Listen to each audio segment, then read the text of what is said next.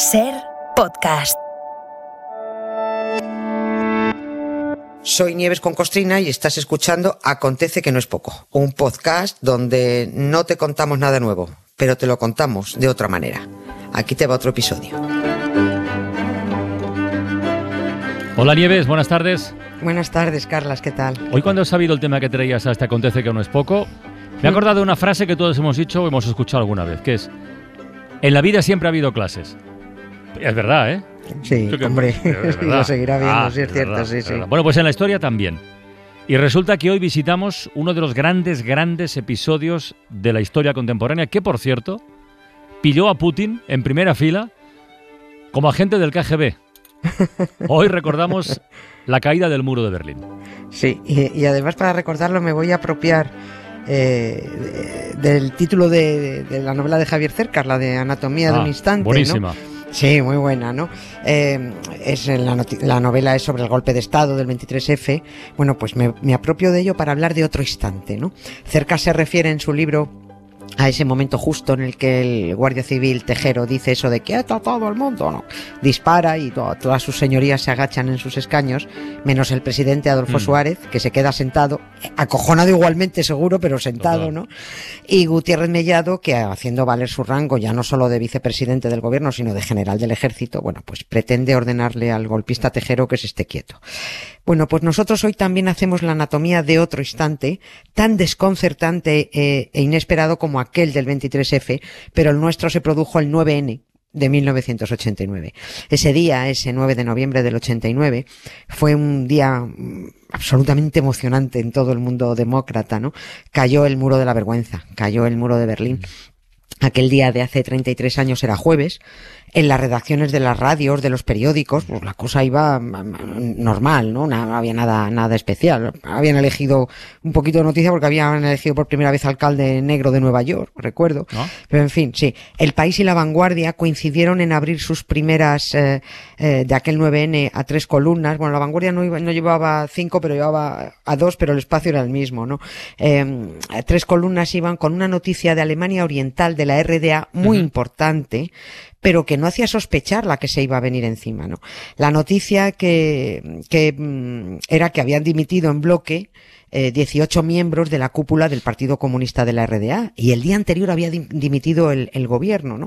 Porque es que se avecinaba un cambio y, y se anunció la convocatoria de elecciones libres.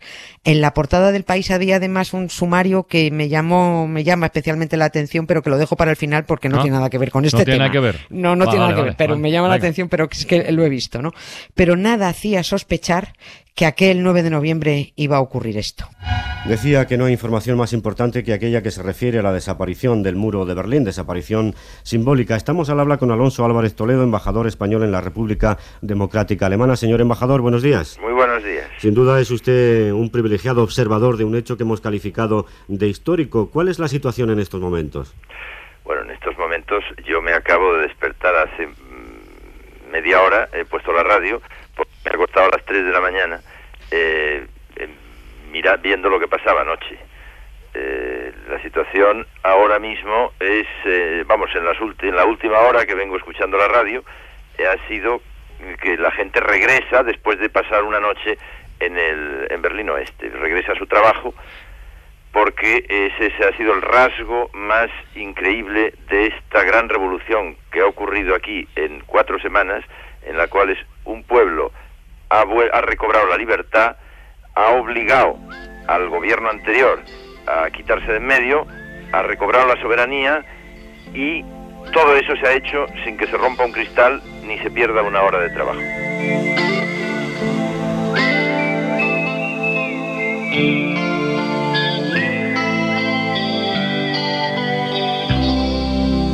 Follow the Moskwa down to Gonky Park, listening to the wind of change. Pocas veces el título de una canción está tan bien elegido, de vientos de cambio, de vientos de cambio que soplaban. Acabamos de escuchar un fragmento de la entrevista en la SER al embajador español por aquel entonces en la RDA que se llamaba Alonso Álvarez de Toledo. Sí. Pero de los buenos, de, la- de los Álvarez de Toledo de los buenos, de la, de la rama de los buenos. Este, este es muy bueno, este fue el que llamó cuando cayó, el, se acabó la RDA, que llamó al Ministerio de Asuntos Exteriores y dijo, ¿qué, qué, qué hago? Que me he quedado sin país. Está bien, qué bueno. Sí. Qué bueno. Bueno, la, la liebre de, de- de todo esto que contamos saltó a las 7 menos Sí, 7 más o- minutos de sí, la casi hasta ahora, un poquito antes, sí, sí, un poquito antes, ¿no? Pues, pues fíjate, a estas horas en las que tú y yo estamos hablando, en Berlín, eh, ahora mismo los berlineses no sabían si estaban a roles o a setas. Porque se acababa de producir una de las noticias más felices, desconcertantes y sorpresivas de la segunda mitad de- de- del siglo XX, ¿no? No sé, yo no sé si ha vuelto a producirse otra igual de buena, que seguro que sí, seguro que sí, ¿no? Pero que provocara semejante holgorio, No. no lo sé. No, de, de esa dimensión seguro que no. No, Segurísimo. El, efec- el efecto sorpresa fue clave, ¿no? Porque pilló a todo el mundo con el paso cambiado. Y ese es el instante que me gustaría recordar. Periodísticamente es de los que pagarías por haber estado allí, ¿no? Y no solo por haber estado, sino por haber entendido lo que estaba pasando a la primera, que esa es Esa otra. es ¿no? otra, sí, sí. sí, sí. Se estaba celebrando en Berlín, en Berlín Este, una rueda de prensa convocada por el Partido Comunista de la RDA, rueda de prensa interesante, bueno, pues como sé, gris, fría, desapasionada, como todo la RDA, ¿no?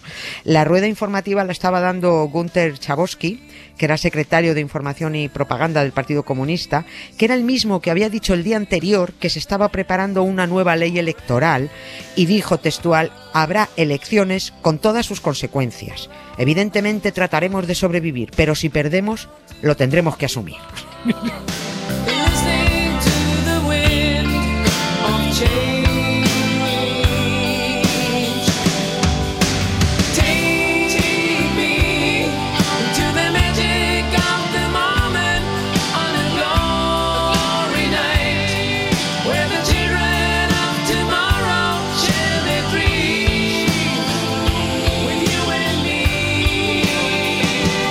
Bueno, eso que acabas de decir, esa frase es una clarísima declaración de la apertura que estaba preparando ya la RDA. Claro, ¿no? Otra sí, cosa sí, es que sí. luego la cosa se precipitó por lo que ahora vas a contar, pero en fin. Sí, sí.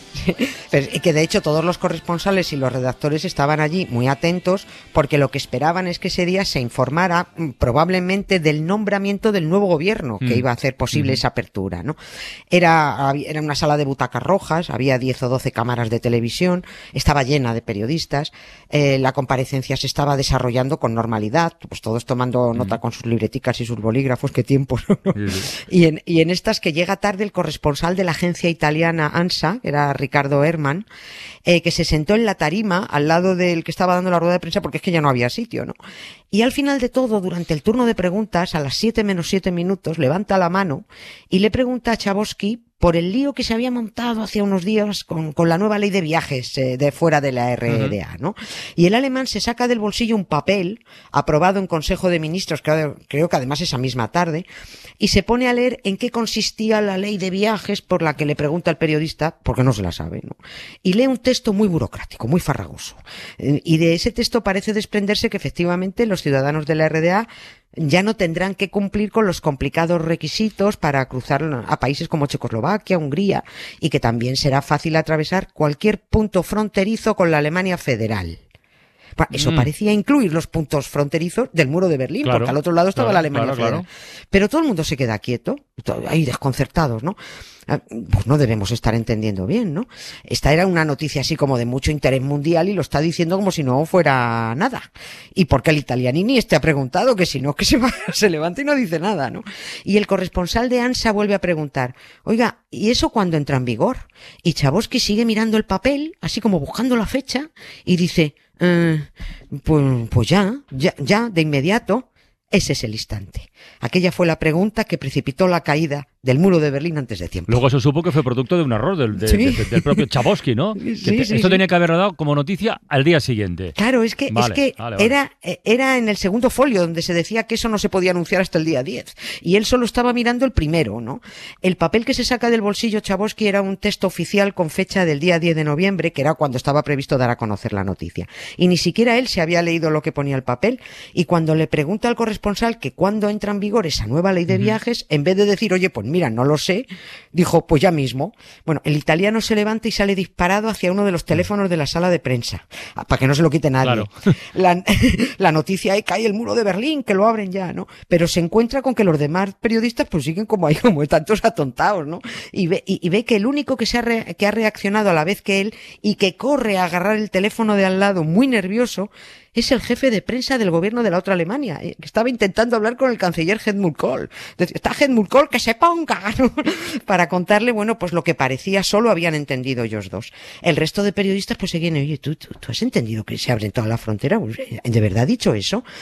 Pero resulta que aquella rueda de prensa se estaba dando en directo por televisión. No. Y los que lo entendieron a la primera y reaccionaron de inmediato fueron los berlineses que estaban viendo la tele. Y entonces eh, ahí empezó a correr la voz, ¿no? En apenas dos o tres horas se agolpaban a uno y otro lado de los puestos de paso del muro de Berlín, sobre todo en el checkpoint Charlie, ¿no? Miles de personas, cuando ni siquiera los guardias se había- habían recibido la orden de abrir las puertas. Porque aquí ¿no? ahora abrieron, y ves, los puestos fronterizos. pues, A eh, las 11 a de, las la 11 noche, de la noche. A las ¿no? 11, de la sí.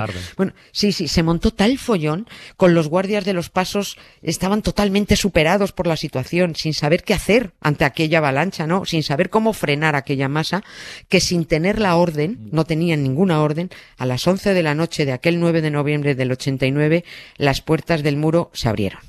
Los guardias se echaron a un lado, los berlineses levantaban a pulso las vallas, de verdad que me emociono, ¿eh? Sí, sí. porque bueno, atravesaban la frontera apretujados, ¿no? El grito que corrió por todo Berlín fue el muro está abierto, ¿no? Bueno, no durmió nadie, hubo cervezas gratis en los bares cercanos, los desconocidos se abrazaban entre sí, las calles, bueno, era, eso era pura, pura euforia, ¿no? Oh. We don't need no education.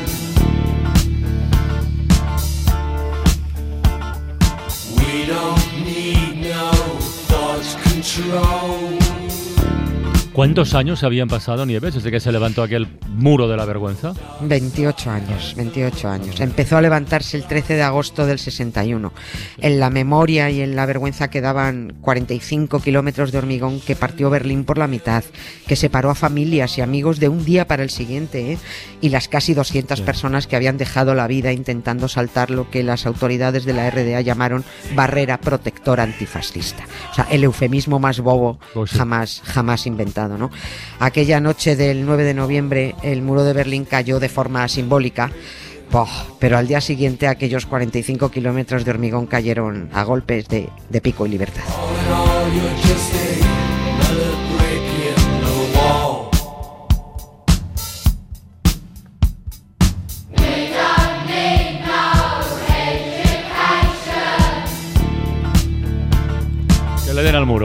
Hasta mañana, den. Nieves. Hasta mañana. un Venga, beso. un beso muy Chao, grande. chao. Para no perderte ningún episodio, síguenos en la aplicación o la web de la SER, Podium Podcast o tu plataforma de audio favorita.